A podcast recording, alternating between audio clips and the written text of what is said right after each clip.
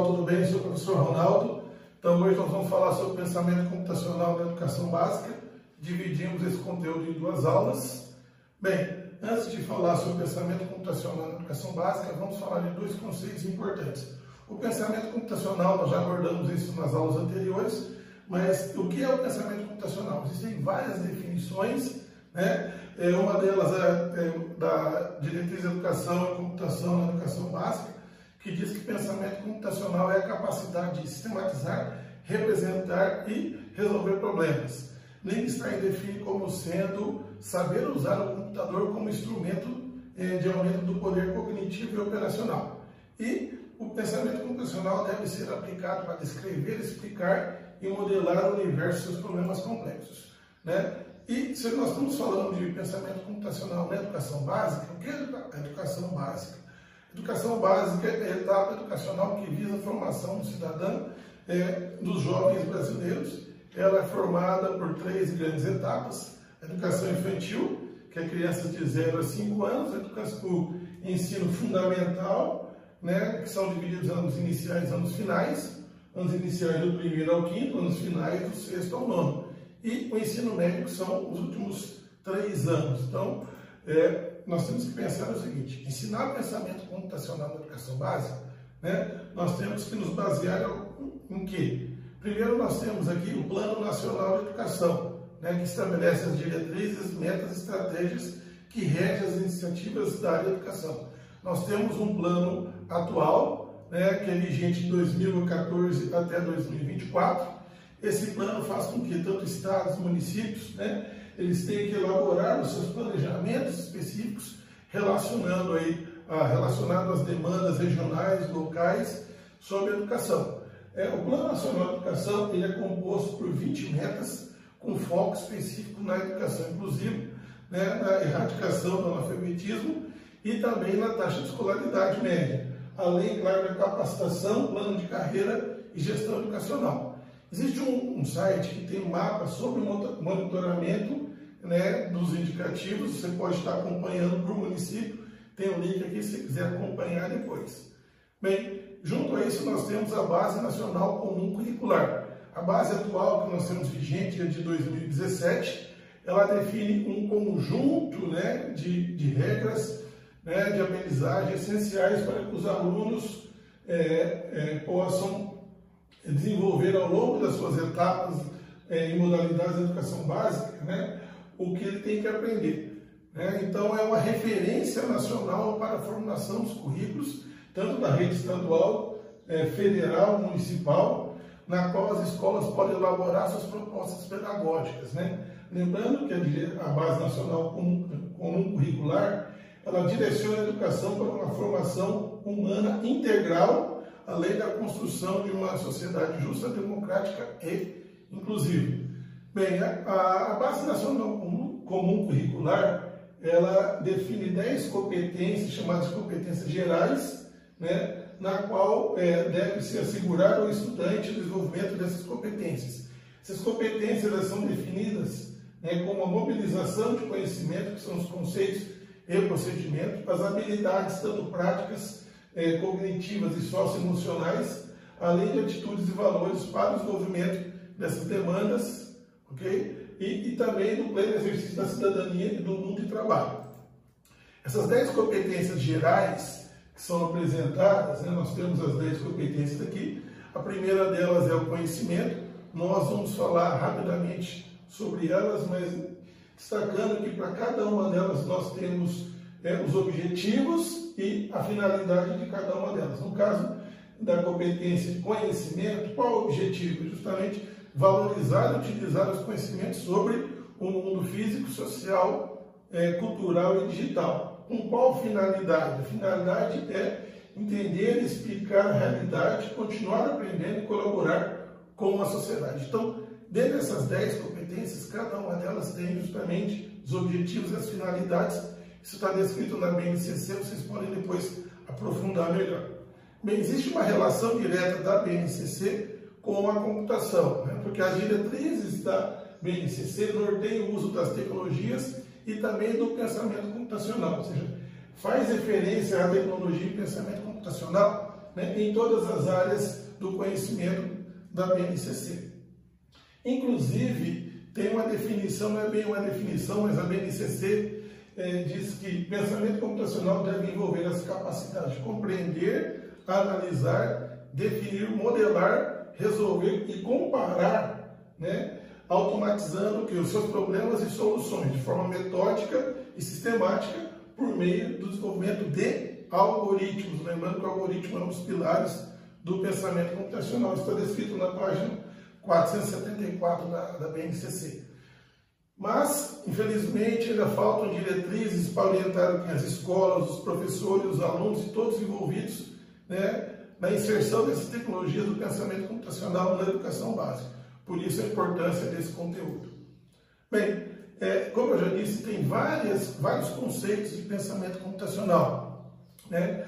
É, o professor Henrique ele define é, como memes, eu coloco isso como sendo é, perguntas ou é, é, dificuldades que a gente tem de entender realmente o que é o pensamento computacional. Por quê? As escolas, quando se fala em pensamento computacional, os gestores já pensam em infraestrutura né, salas de aula, laboratórios, computadores, como que eu posso equipar isso? Já muitos pensam em pensamento computacional como sendo programação, codificação. Né? Os pais dos alunos, quando se fala em pensamento computacional, já pensam justamente que os alunos vão aprender a mexer com robótica. Né?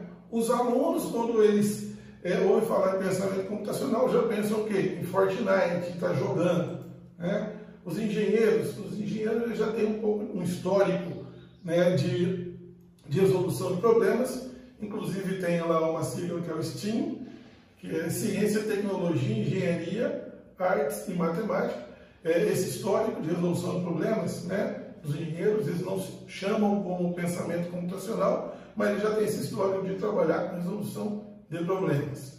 Né? No MIT, quando se fala em pensamento computacional, eles já pensam no Scratch, que é um programa, né, que vocês já, já viram falar do Scratch, né, que é uma linguagem de programação visual baseada em blocos. Né? Os mais nerds já pensam o pensamento computacional como o uso do Arduino, né, que seria o hardware específicos, ou outros hardwares para que a gente possa é, desenvolver. Já a BNCC está sendo representada com um fluxograma, eu usei justamente o que o professor Henrique também trata na apresentação dele, é porque a BNCC fala de algoritmos, fala de fluxogramas. E, por fim, os professores. O que os professores pensam do pensamento computacional? Eles ainda têm muitas dúvidas de como eu posso aplicar o pensamento computacional em sala de aula. Bem, já existem várias iniciativas no mundo, no Brasil, sobre a inserção do pensamento computacional na educação básica, desde o trabalho de Wing, né? Houve uma grande disseminação do pensamento computacional vários recursos já estão disponíveis, várias pesquisas estão sendo desenvolvidas. Né? Eu destaco aqui o Framework K12, que foi proposto, que contém as competências a serem desenvolvidas durante a educação básica, vários outros projetos, o movimento Code.org e outros mais, que vocês podem depois entrar, pesquisar em mais detalhes. Mas também é importante destacar que existe um grande interesse das empresas né, de formarem mão de obra na área de computação. Então, a Microsoft, Google, Accenture, Apple, Expedia, Amazon têm investido bastante nesses movimentos da disseminação da computação. Né? E vários países já adotaram em seus currículos, né? Ah, no caso Japão, Finlândia, Inglaterra, Estados Unidos e Espanha, a inserção do pensamento computacional. E no Brasil? No Brasil, eu já comentei sobre a BNCC, né, que ela trata a computação em, todas as suas competências, né, é um movimento muito forte da Sociedade Brasileira da Computação. Ela já definiu, elaborou as diretrizes, que nós vamos falar daqui a pouco, né, e tem um movimento bastante forte né, da SBC, um movimento político da inserção da computação na BNCC.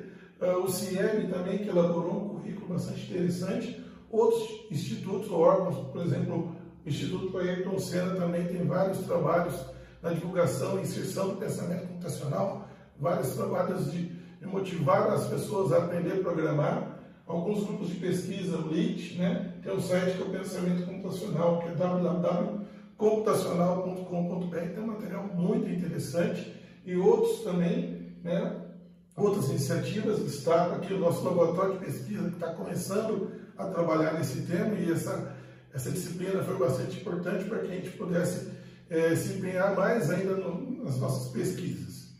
Bem, como eu já disse, existe uma relação direta da BNCC com a computação. A computação é uma ciência que investiga que os processos de informação envolvendo as linguagens, as técnicas, formas de representação para descrever o processo e também métodos de resolução de problemas. Já comentamos sobre isso também.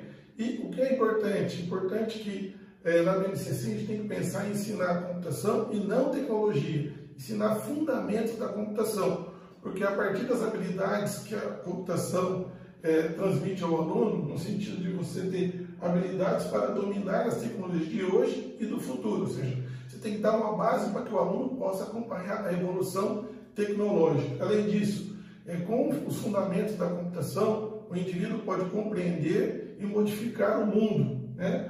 Ou seja, ele consegue usar a base da computação para as tecnologias digitais. É, outra coisa que é importante destacar é que a computação contribui para a formação do jovem do século XXI. Né? Lembrando que eu já comentei com vocês né, que existem as habilidades do profissional do futuro né, e a computação ela contribui fortemente para essas habilidades. Por quê? Ela permite uma compreensão plena do mundo, né? Porque o indivíduo vai estar cada vez mais conectado e imerso em tecnologias digitais, né? aumenta principalmente a capacidade de aprendizagem e resolução de problemas dos alunos. Né? E por fim, a gente pode usar as ferramentas também como apoio à aprendizagem das disciplinas.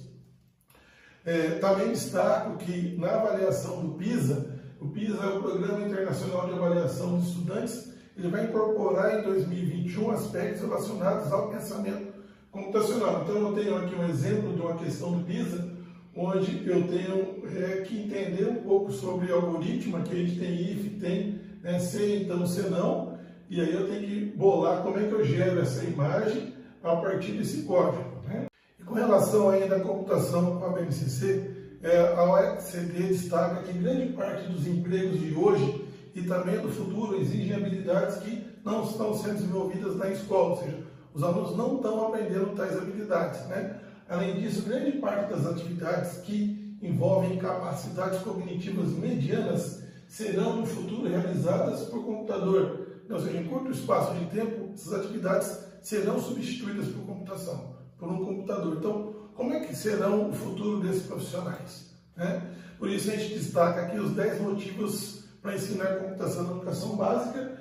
Isso está disponível no site computacional.com.br.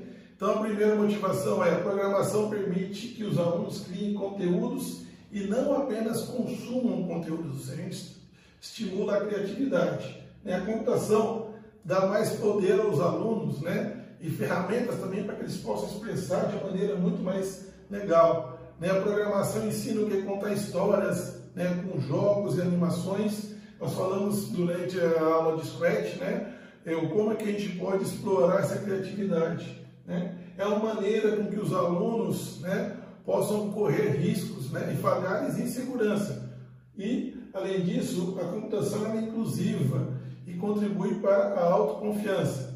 Né? O sexto motivo aqui é a computação necessita de muitos princípios da matemática e de outras ciências e outros saberes. Então, você consegue trabalhar isso de forma interdisciplinar. Né? A computação ensina o que? Resolução de problemas né? e habilidades é, vinculadas ao pensamento crítico analítico. É uma das habilidades do profissional do futuro.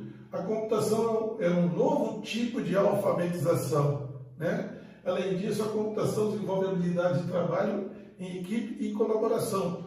O trabalho colaborativo é atualmente uma das habilidades que, cada, que todos os profissionais devem ter. Né? E a décima, a computação pode ajudar a humanidade. Né? A gente pode se aproximar mesmo estando longe com a computação. E um bônus aqui é que, na verdade, a computação dá superpoderes para que os alunos possam é, usar a criatividade e resolver aquilo que ele tiver interesse, né? Claro, com bastante é, criatividade e sabedoria.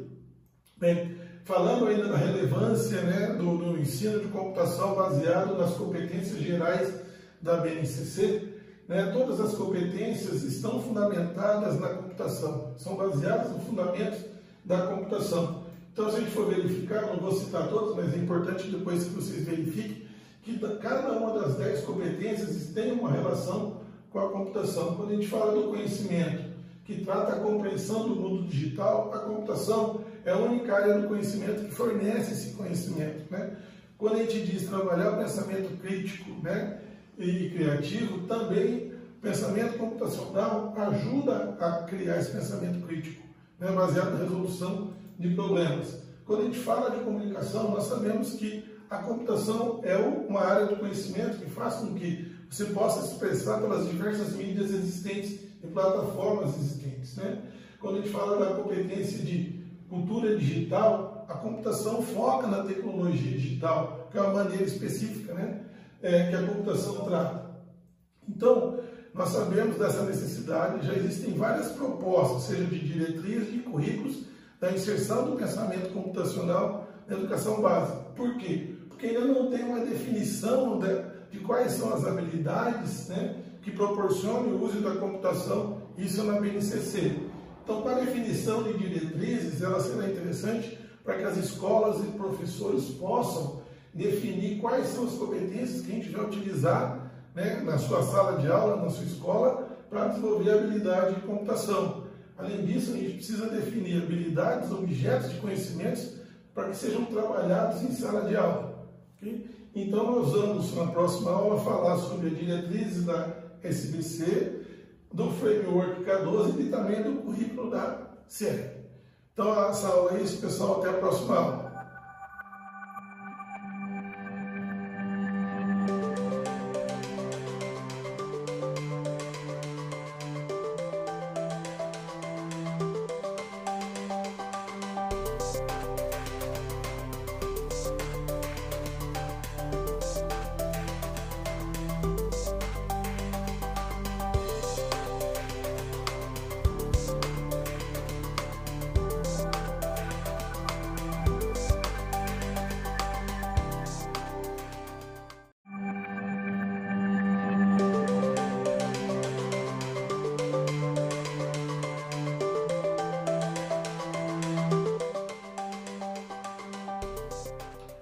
Pessoal, tudo bem? Sou o professor Ronaldo, dando continuidade à nossa aula de pensamento computacional na educação básica. Na primeira aula nós é, falamos sobre Plano Nacional de Educação, sobre a, a Base Nacional Comum Curricular e a relação da computação com as competências gerais da BNCC.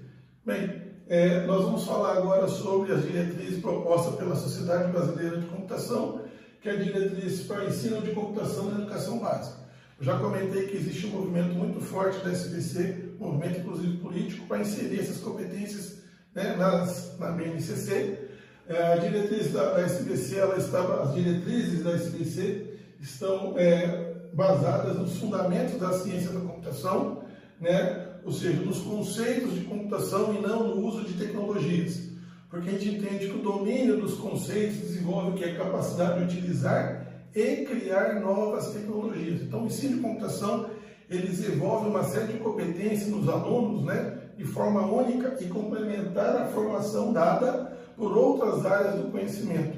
Então, nas, nessas diretrizes da SBC, é, foram definidas cinco competências, né, é, que estão aí sumarizadas, é, conhecidas como, definidas como competências específicas. Então, para cada uma dessas competências da SBC, foram relacionadas é, com, com as competências da, gerais da BNCC. Então, lembrando que é, essas competências específicas, elas envolvem o que? As competências essenciais para a formação do cidadão do século XXI. Né? Então, nós temos aqui, só para entender, a primeira competência, é entender os princípios da ciência da computação. O que seria isso? Né? Qual é o objetivo? Dominar os princípios da ciência da computação, reconhecendo sua influência no mundo. Né? E a finalidade? Usar esse conhecimento como base para inovação, descoberta científica em todas as áreas do conhecimento, não só em computação, né? bem como que resolver problemas do cotidiano. E essa competência específica está relacionada com a competência geral, competência 1, 2, 4 e 5. Isso acontece também, essa relação com todas as outras competências específicas, que nós temos a competência 2, que seria formular resolver e analisar problemas. A competência 3, aplicar fundamentos da computação em diferentes contextos. A competência específica 4, desenvolver projetos usando computação. E a competência 5, compreender e transformar o mundo. Tá? Então, vocês podem depois é, ler em mais detalhes, inclusive tem referência aqui das diretrizes para que vocês possam identificar melhor cada uma das competências específicas da computação e a sua relação com as competências gerais da BNCC. Bem, a diretriz da SPC ela está organizada em três eixos, que é o pensamento computacional, que investiga como definir processos na resolução de problemas, o mundo digital, que estuda as máquinas que computam, e o mundo virtual, e a cultura digital, que analisa os impactos da computação na sociedade. Bem, no caso, a gente está dividindo aqui entre esses três eixos. O primeiro eixo é o pensamento computacional. Nós já falamos do conceito de pensamento computacional, que se refere à capacidade de compreender, modelar, comparar e solucionar, no caso, problemas automatizados, né, de forma metódica e sistemática, através da construção de algoritmos. Né? Lembrando aqui que, é, no caso desse eixo, está dividido é, em abstração, automação e análise. A abstração está relacionada à resolução de problemas, representação da informação em processos, destacando aqui as técnicas, né, as diferentes técnicas de resolução de problemas. Nós vamos falar isso em outra aula sobre é, técnicas de resolução de problemas, mas eu destaco aqui a decomposição, que é um dos pilares do pensamento computacional. Eu tenho a generalização, transformação, reuso, recursão e refinamento. Né? É, dentro desse eixo ainda eu tenho uma automação, que é justamente a partir de programas e dados, né, nós podemos é, resolver problemas, seja de forma individual, coletiva, usando computadores ou qualquer uma outra máquina que possa processar instruções. Né? E assim eu posso criar modelos computacionais tanto para simular, fazer predições de diferentes fenômenos e processos. E por último aqui, a análise. Né?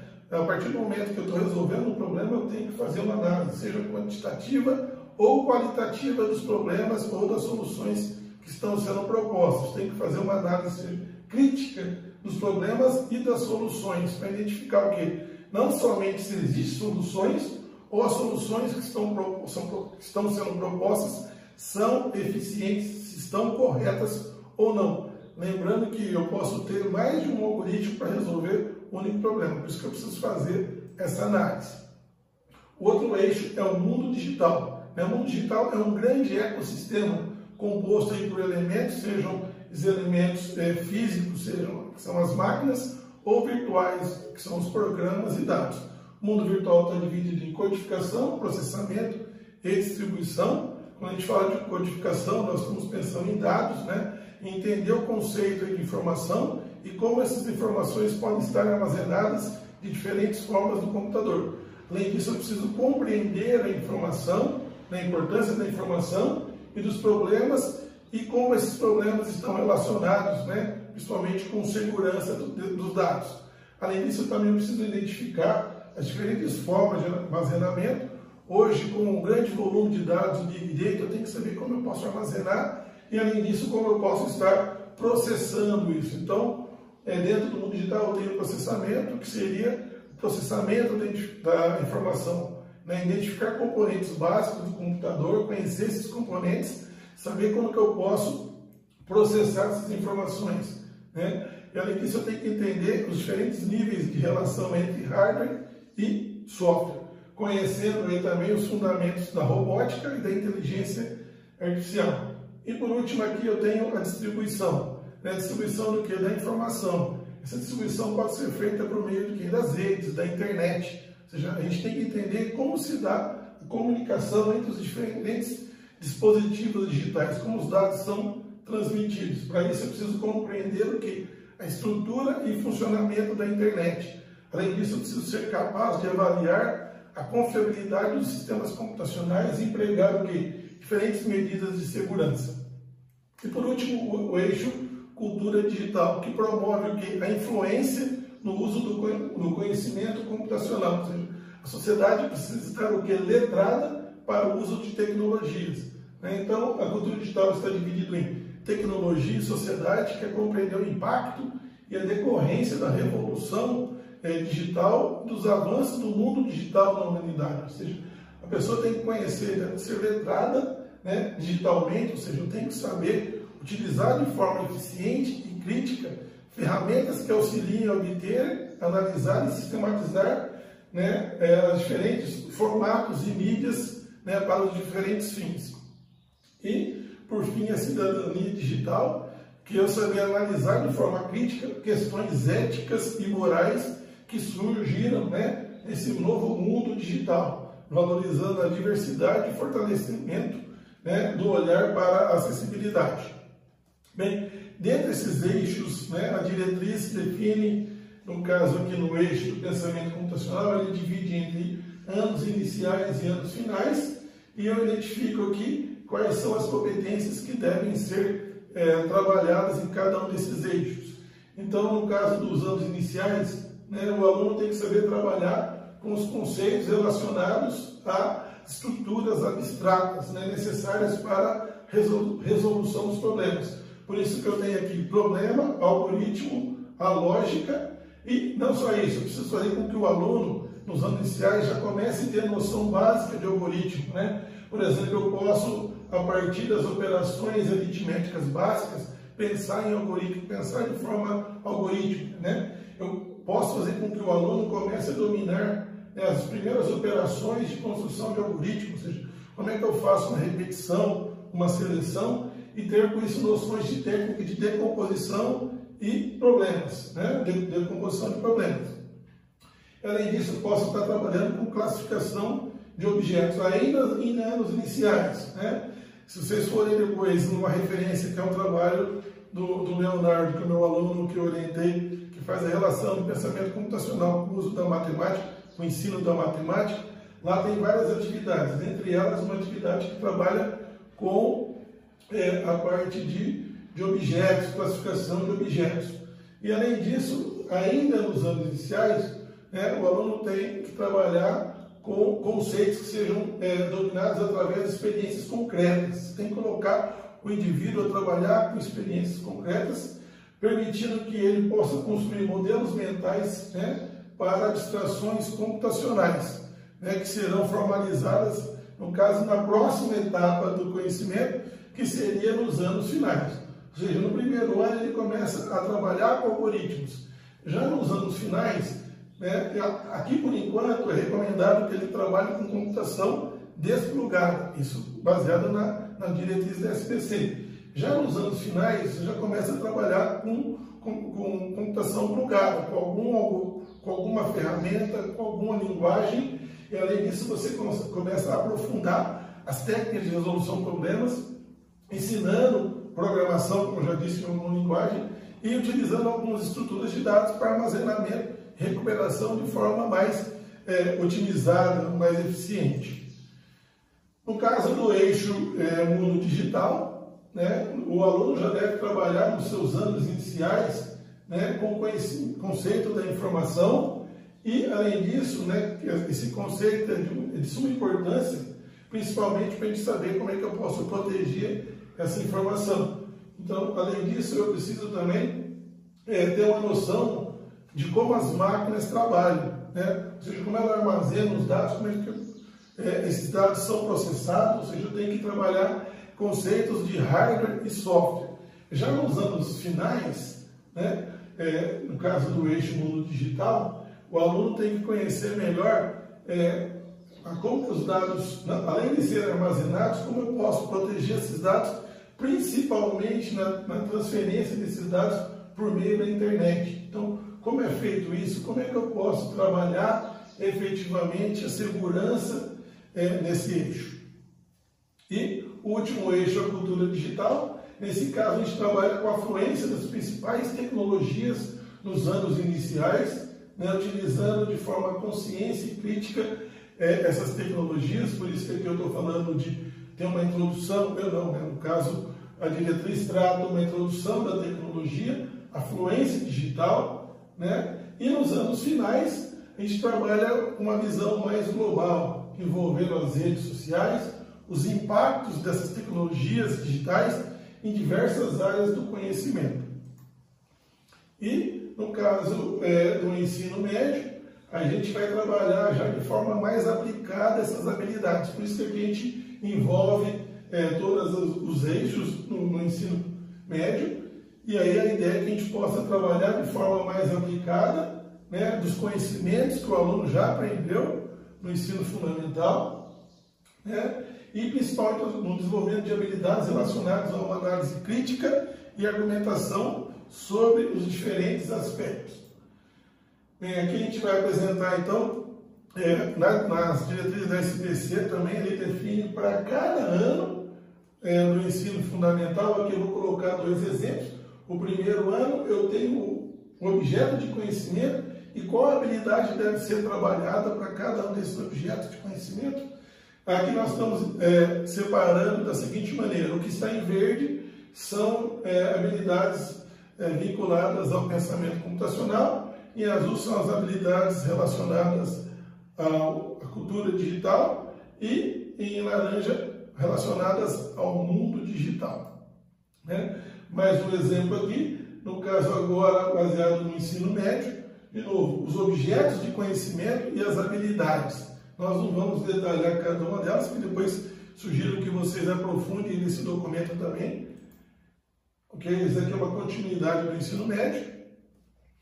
E recentemente, porque recentemente em 2019, a SBC elaborou o que eles chamaram de itinerário formativo de computação, com o objetivo de desenvolver o que? Competências específicas e mobilizar, as diferentes áreas de conhecimento, como se fosse é, uma preparação, um curso. Tanto é que ela define aqui nesse itinerário uma carga horária de 400 horas, é uma proposta de itinerário, claro, dividido em três anos do ensino médio, né? E relacionando diferentes áreas de conhecimento, linguagens, matemática, é, ciências da natureza e ciências humanas. Então, para cada uma das áreas, inclusive, ele define as competências que são trabalhadas, né? competências, é, e nesse caso, é, do itinerário foi composto aí cinco unidades curriculares principais para essas áreas mobilizadas, né? e com objetivos bastante é, específicos para cada uma delas. Por exemplo, no Fundamentos da Computação, o objetivo é compreender os princípios do pensamento computacional, ou seja, como eu posso resolver problemas através da construção de algoritmos né, e do mundo digital, identificando o que é informação, como eu quantifico essa informação, como eu processo e como uso máquinas. Também não vou aprofundar em cada uma delas, o documento também tem um link aqui que vocês podem acessar. É importante destacar aqui que para cada um dos conhecimentos específicos, eu tenho as habilidades que devem ser tratadas em cada uma das unidades de conhecimento. Então, na unidade de conhecimento, conceitos de algoritmos, eu tenho quais são as habilidades que eu preciso tratar. Então, isso eu tenho no primeiro ano, no segundo ano e no terceiro. Eu tenho também como se fosse pré-requisitos. O que, que esse aluno precisa conhecer é, anteriormente a uma determinada unidade de conhecimento. Ok? Bem, falamos das diretrizes da SBC, agora vou falar do Framework K12. É importante destacar que várias iniciativas no Brasil se basearam nesse framework. Né? Foi um framework proposto pela ICM né? e outros, outros órgãos. Ele foi proposto em julho de 2011, por isso que os outros, os outros, as outras propostas se basearam nesse framework. Ele organiza os conceitos fundamentais que representam as áreas de, as áreas de conteúdo chave em ciência da computação, né? E além disso, as práticas fundamentais que representam ações que os alunos usam em outros conceitos, em outras áreas de conhecimento. Então, essa organização é feita de que maneira? Eu tenho os conceitos fundamentais da computação, eles são divididos em cinco conceitos fundamentais e quais são as e a relação disso com as práticas fundamentais. Também não vou me aprofundar aqui. Esse documento está disponível, inclusive tem uma versão em português bastante interessante que vocês possam acessar posteriormente. Uma outra iniciativa baseada também é, no, no, framework K12 é do CIEB. O CIEB, que é o Centro de Inovação para a Educação Brasileira, é uma organização civil sem fins lucrativos que procura apoiar quem? As redes públicas de ensino né, na transformação sistemática de processo de aprendizagem.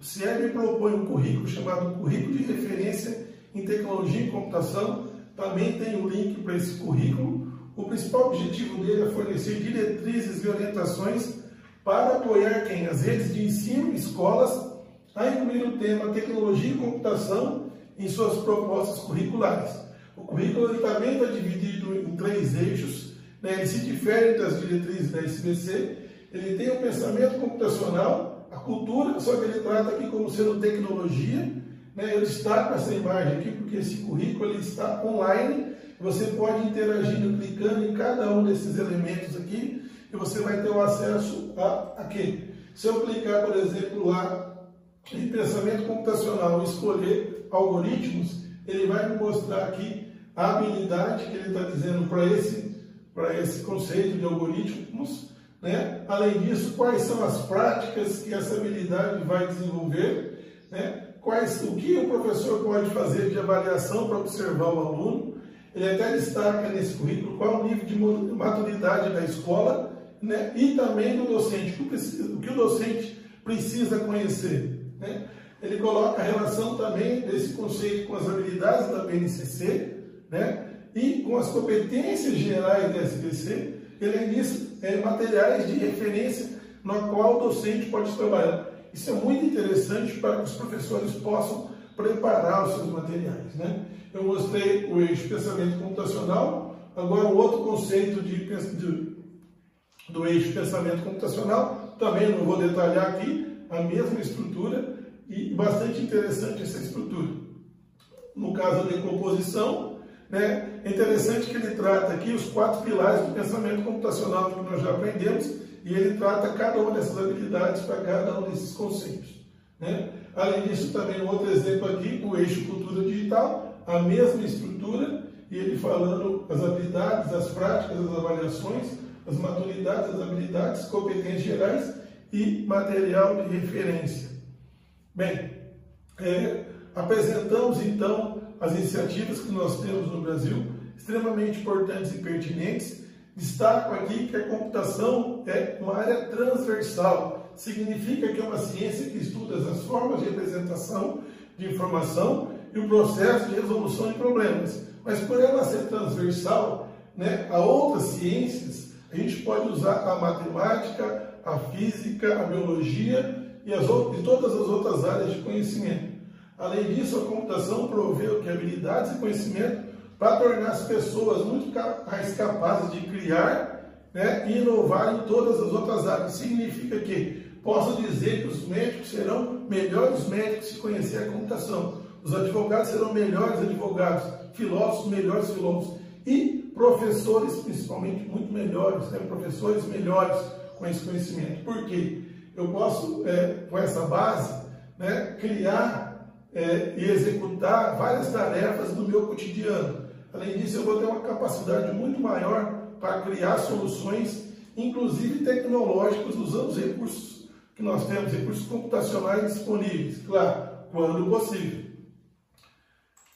É, mas ainda nós temos vários desafios pela frente, né? Então, antes da gente entender quais mudanças nós temos que fazer na escola, nós temos que pensar em entender quais são os propósitos, né? da BNCC e as demais propostas quanto à tecnologia. Né? Qual é essa relação? Eu já apresentei para vocês. Mas nós precisamos pensar o seguinte, além de não representarem, é, ainda nós não temos nenhuma regra definitiva para os currículos, nós temos que pensar o seguinte, como eu posso usar é, como norte né, algum meio ou alguma proposta para que eu possa colocar isso na minha escola. Então, pensando em propostas para a rede de ensino, nós temos que pensar o seguinte, Será que eu tenho que trabalhar essa temática de forma transversal com os demais temas abordados na BNCC? Ou seja, não vou criar um novo componente curricular? Ou, na minha proposta, será que eu vou criar uma nova área de conhecimento específica? Eu vou ter um professor específico para isso? Ou será que eu vou trabalhar com atividade de extensão?